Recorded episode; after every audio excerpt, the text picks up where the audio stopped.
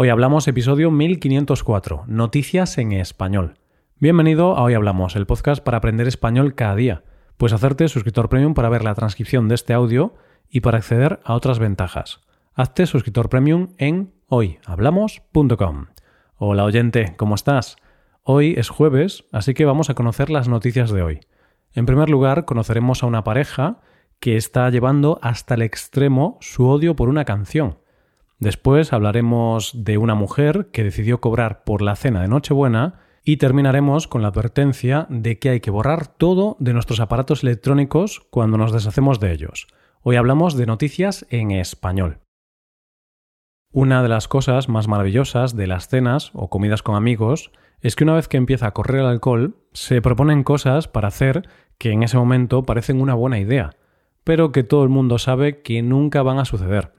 Y de una de esas cosas un poco locas que surgen en una reunión de amigos es de lo que vamos a hablar en nuestra primera noticia de hoy. Los protagonistas de nuestra historia son una pareja de suecos llamada Thomas y Hanna Massetti.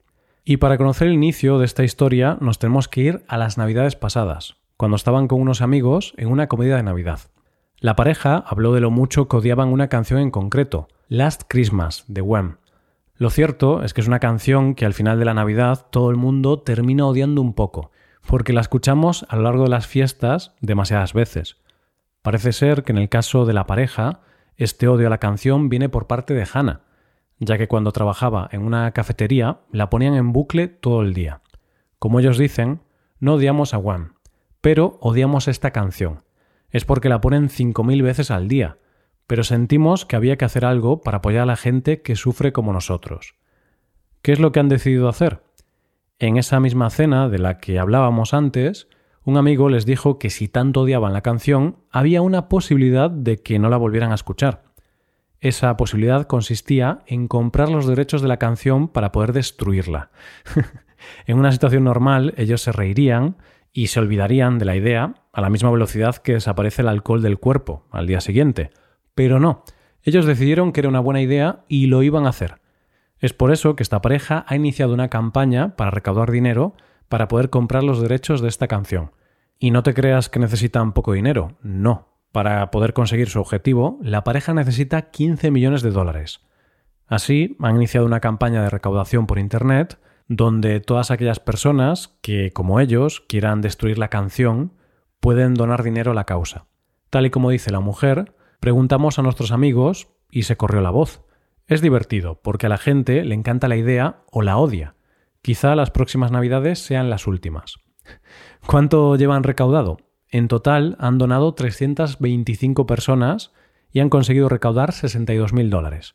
La gran pregunta que nos estamos haciendo todos ahora mismo es, si finalmente consiguen el dinero y consiguen los derechos, ¿qué van a hacer con esa canción?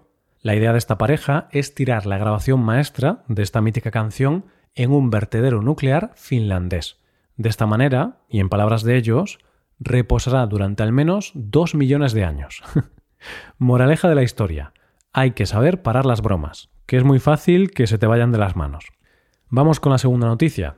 En las fiestas de Navidad existen tradiciones que las hacemos todos sin cuestionarnos nada. Pero lo cierto es que algunas de ellas, si nos paráramos a pensar un minuto, veríamos lo injustas que son.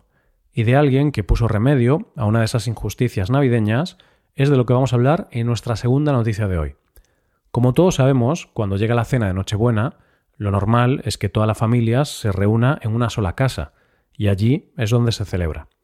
Esto es la tradición, es lo que solemos hacer y es algo muy bonito. Pero claro, si pensamos un minuto, nos daremos cuenta de lo injusto que es para la persona que tiene que organizar en su casa la cena. No solo tiene que poner su casa, hacer la cena, sino que tiene que correr con los gastos de esta celebración. Lo positivo es que cada vez más familias comparten estos gastos, pero todavía hay familias que no lo hacen. Y es por eso que la protagonista de nuestra historia, Caroline Dadrich, de 63 años y que vive en Cardiff, dijo, Hasta aquí hemos llegado. Cada año ella es la encargada de hacer esta cena para toda su familia, en la que se reúnen 12 personas con el gasto que eso conlleva. Pero en el año 2015 falleció su marido y además se quedó sin trabajo, cosa que hizo que sus ingresos se verían reducidos de forma considerable. Fue en ese momento que ella se preguntó ¿por qué debe el anfitrión soportar toda la carga financiera? Y la respuesta a esa pregunta fue pedir dinero a sus hijos para que contribuyeran de manera activa económicamente a esa cena. Caroline es consciente de la situación de cada hijo y de las edades de sus nietos, y es por eso que cada uno paga en función de su situación y necesidades. De esta manera, sus dos hijos deben pagar 15 libras esterlinas cada uno. Sus tres hijas, que trabajan a tiempo parcial, pagan un poco menos, 10 libras por cabeza. Los nietos mayores de 5 años, que son 4, pagan 5 libras cada uno, y los dos nietos más pequeños, 2 libras y media cada uno. Y así, como dice nuestra protagonista, al menos de esta manera tengo un poco de autonomía sobre lo que puedo comprar. Eso sí, ella tiene una norma muy clara. Si no pagas antes del 1 de diciembre, no vienes. Iniciativas como esta seguro que tienen seguidores y detractores, pero, al igual que sus hijos, al principio puede que no lo veas bien, pero después, si lo reflexionas, verás que es lo más justo y lo entenderás. Llegamos a la última noticia de hoy. ¿Cómo te sentirías si te robasen el ordenador o si lo perdieses? ¿Qué te molestaría o disgustaría más? ¿Perder ese ordenador, que vale mucho dinero, o perder los datos que están en ese ordenador y el riesgo de que alguien pudiera acceder a esos datos? Por supuesto, hay formas de evitar esto, como tener una copia en la nube o tener una contraseña para acceder al ordenador y tener la capacidad de eliminar los datos del ordenador a distancia. Pero siempre existe un riesgo. Pues de algo parecido vamos a hablar en nuestra última noticia de hoy. Esta historia nos la cuenta el TikToker alemán Danke Unetzgay y empieza cuando él compra de segunda mano una Apple Time Capsule por 15 euros.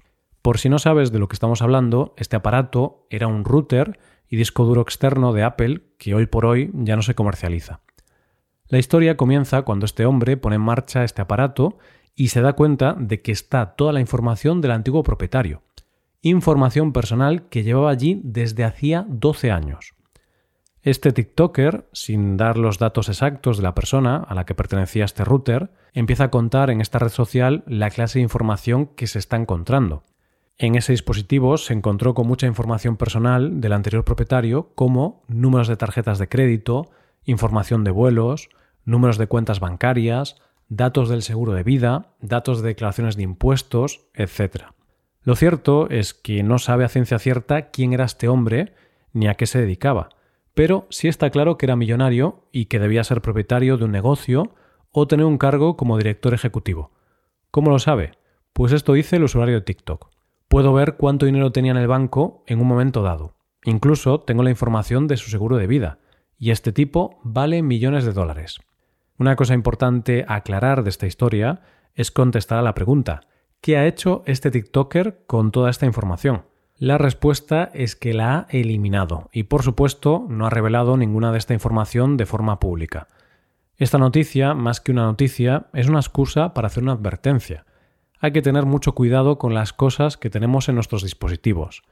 Y si en algún momento te vas a deshacer de alguno, por favor, borra toda la información que haya en ellos, porque en esta ocasión parece que la información cayó en manos de una persona honesta. Pero podría haber sido peor y la información podría haber sido accedida por mala gente, que seguramente podría haber aprovechado esa información para sacar algún tipo de beneficio.